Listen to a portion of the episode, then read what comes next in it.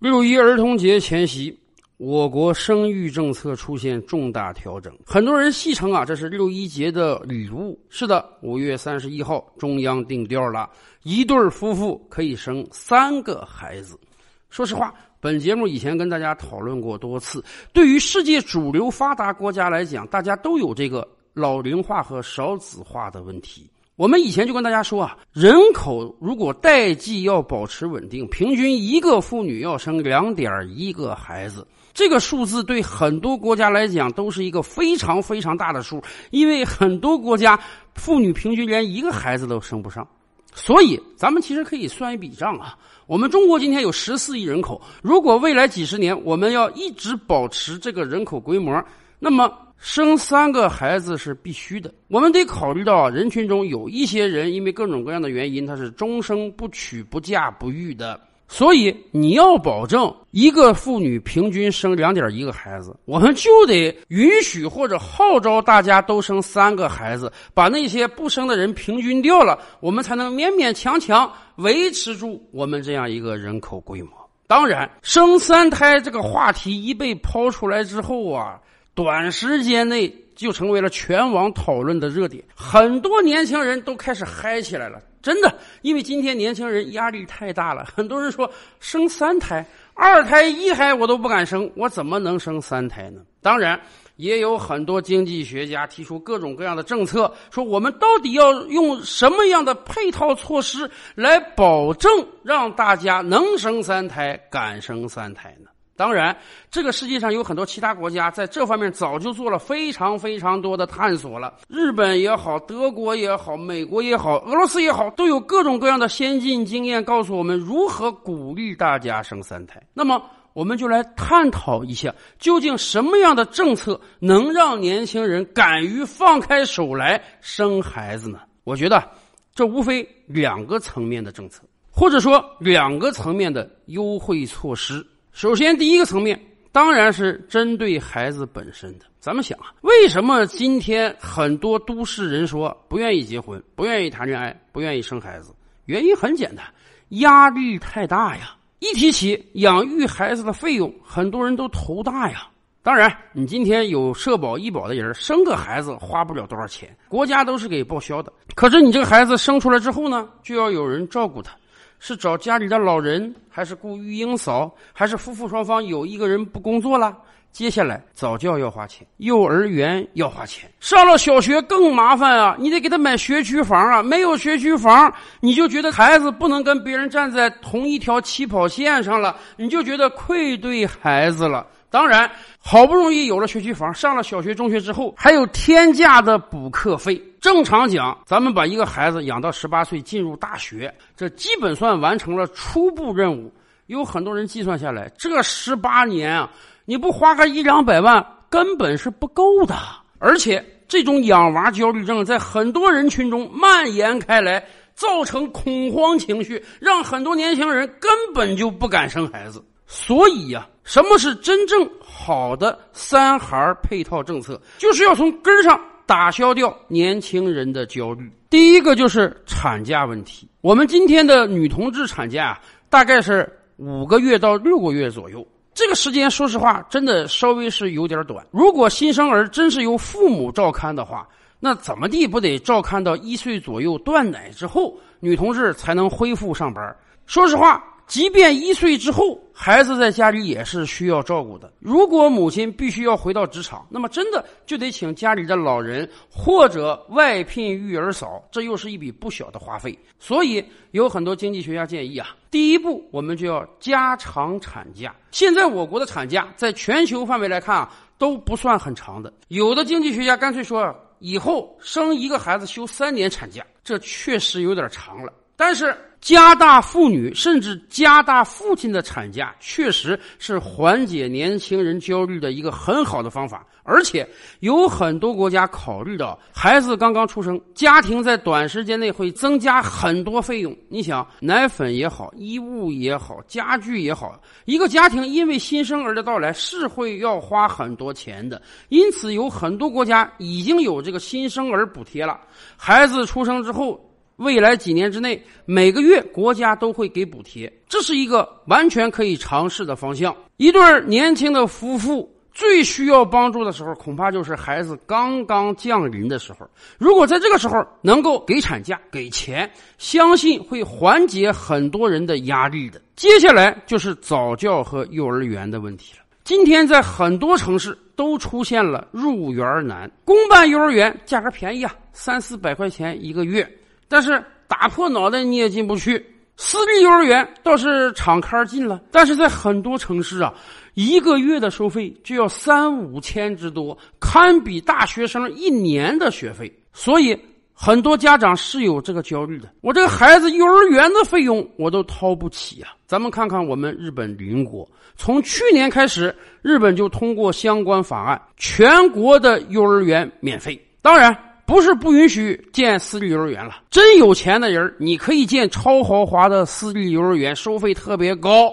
你愿意花这个钱可以花，但是如果你不愿意花这个钱，政府绝对提供给你免费的幼儿园，甚至日本政府把这个政策拓展啊，对于那些还没有达到入园年龄的儿童，如果家庭收入比较低的话，政府还可以给早教津贴。入园难绝对是阻碍生育的绊脚石啊！咱们可以想象一下，如果未来有一天。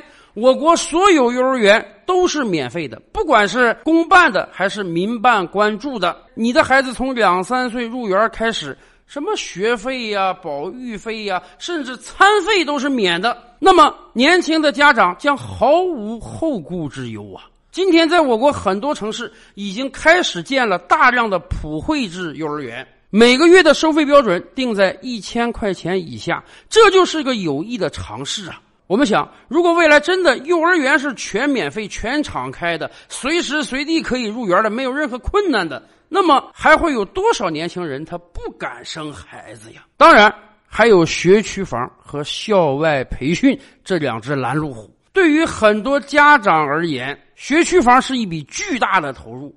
校外培训也是一笔巨大的投入啊！小学之前，你几乎是倾家荡产把这个学区房买到手，让孩子能去个好小学了。小学以后呢，家庭的主要支出啊，那就是孩子的天价补课费了。就像我们上期节目跟大家聊的那样，我们今天的校外培训市场实在是太大了。引得各路资本竞相追捧啊！大家觉得中国人在哪个方面是最不吝惜于花钱的？当然是孩子的前途方面啊！而学区房和补课费的巨大投入，造成了很多年轻人的焦虑。那真是想想就怕呀！幼儿园好歹一个月也就是几千块钱，撑个三年你就撑过去了。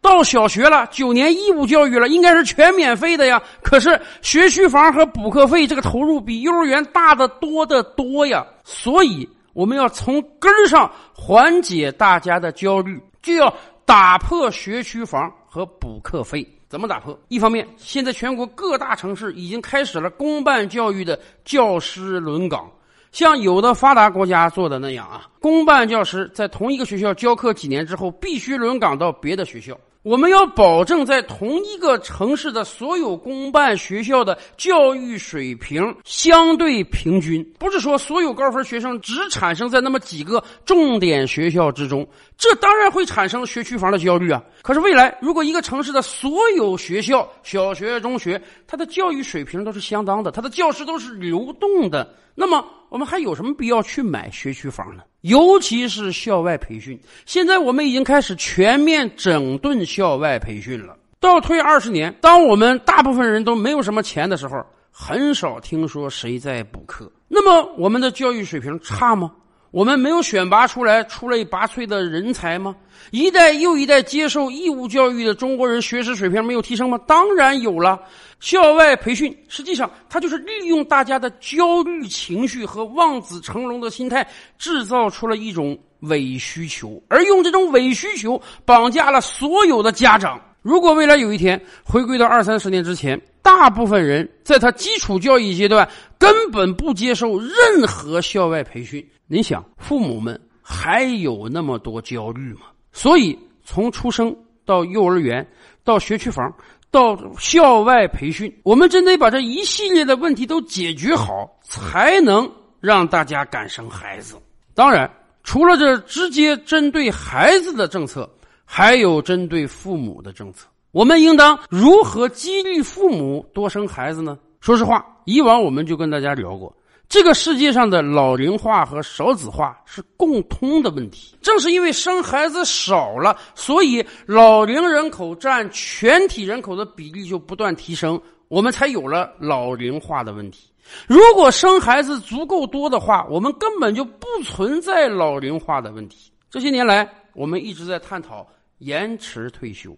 为什么要延迟退休？主要原因就是随着经济水平的不断提升，医学的越来越昌明，我们人类的平均寿命在不断提升。也就是说，退休之后领养老金的年份在不断增加，而同时呢，我们又遭遇到了少子化的问题，交养老金的人越来越少。所以，你要是不延迟退休的话，对不起，有一天你这个社保基金会破产的。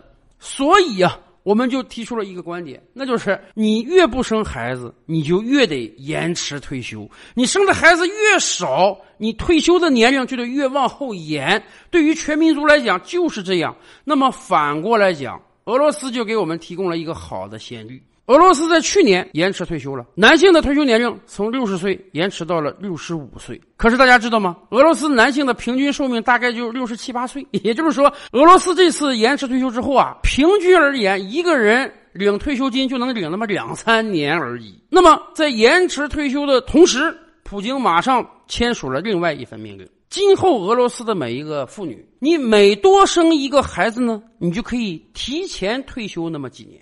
你生的孩子越多，你提前退休的年龄就越小，这是一个相关机制啊，就是要鼓励你多生孩子。今年同样在六一前夕啊，俄罗斯还有议员提了另外一个方案。说这个多生孩子这个事儿啊，不能光惠及妇女，还得惠及老爷们儿。你没有男性孩子能生出来吗？所以人家建议以后一个家庭每多生一个孩子，不但母亲提前退休，父亲也要提前退休，这是很符合逻辑的。你多生了一个孩子，这不是一个负担啊，这是一个最可宝贵的人呐。